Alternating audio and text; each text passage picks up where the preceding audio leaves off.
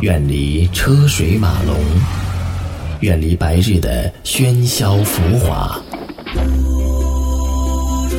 让我们渐渐沉寂在这远山淡月的安宁之境。一种心情，一丝抚慰，一个声音，一夜好梦。在这里，我们聆听自己的故事。晚安，小河山。晚安，小河山。是谁在敲打我窗？是谁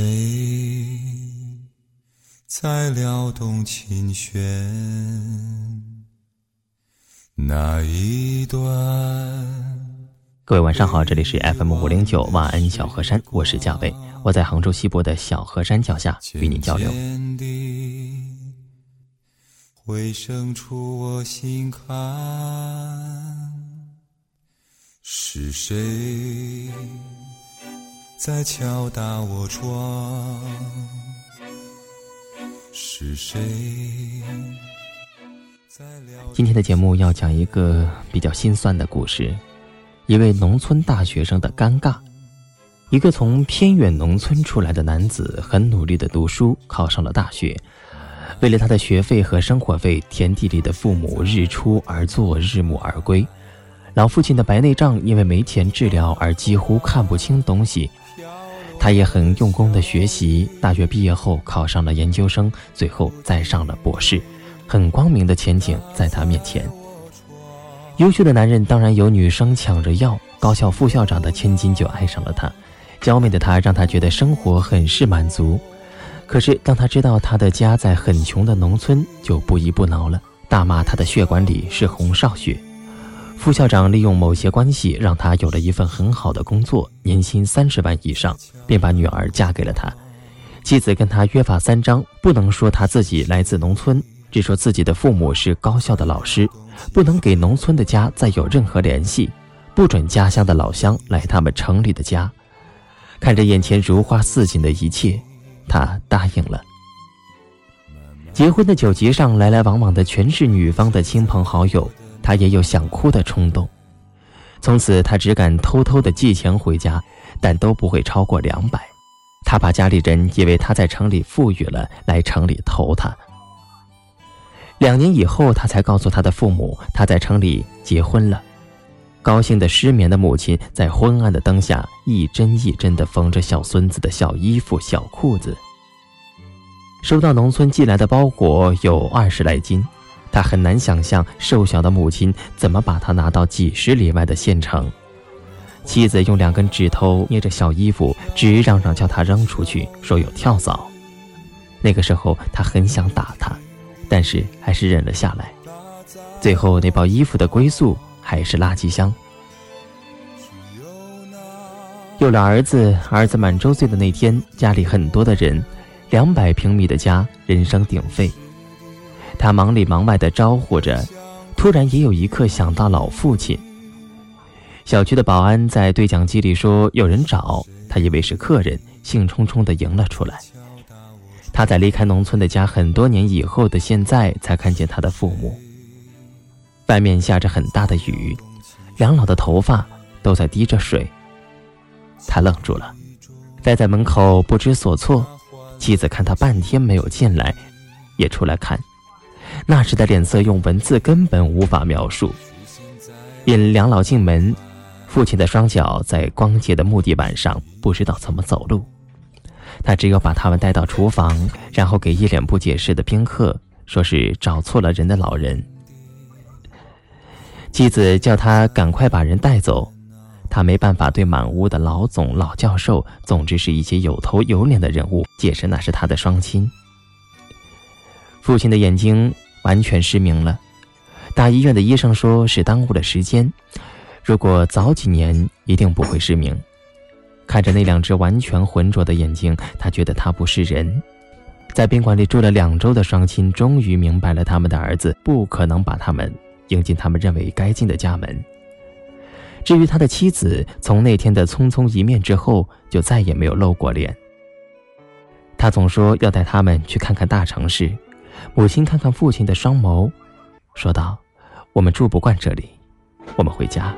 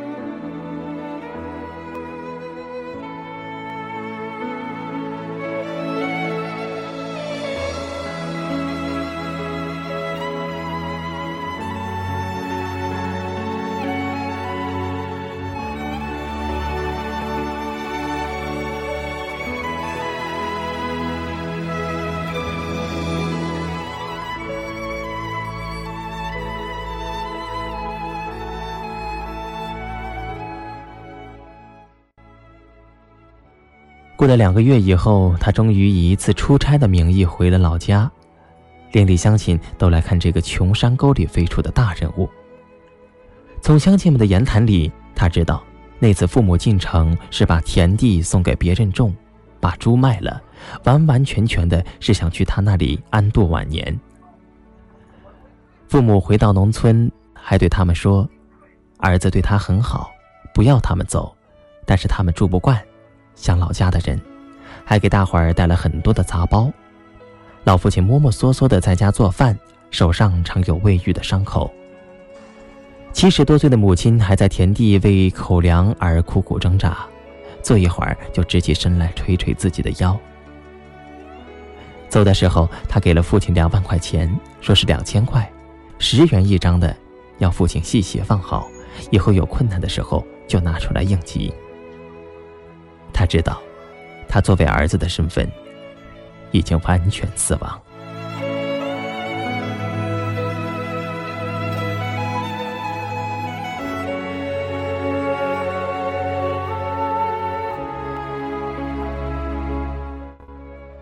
看到这个真实的故事，不知道大家是什么心情？总之，我是难以平复，甚至宁愿认为这是虚假的，因为真的很难相信这样的事实。在我们身边，或许也有很多的大学生，父母含辛茹苦，不分昼夜的在田地里干活，好不容易攒几个钱，也不舍得花在自己的身上，只是因为他们有一个正在上大学的儿子或者女儿。我不敢说所有的父母的付出都是不求回报的，至少大部分父母都是希望自己的孩子能够学有所成，然后呢，也能让自己过上好日子。然而，像刚才故事当中的那对父母，我不知道他们。还能指望什么？听了这个故事，我想一定有很多人想抒发一下自己的感慨。那么就请您在微博上留言，或者发送短信到五二三六幺零五二三六幺零。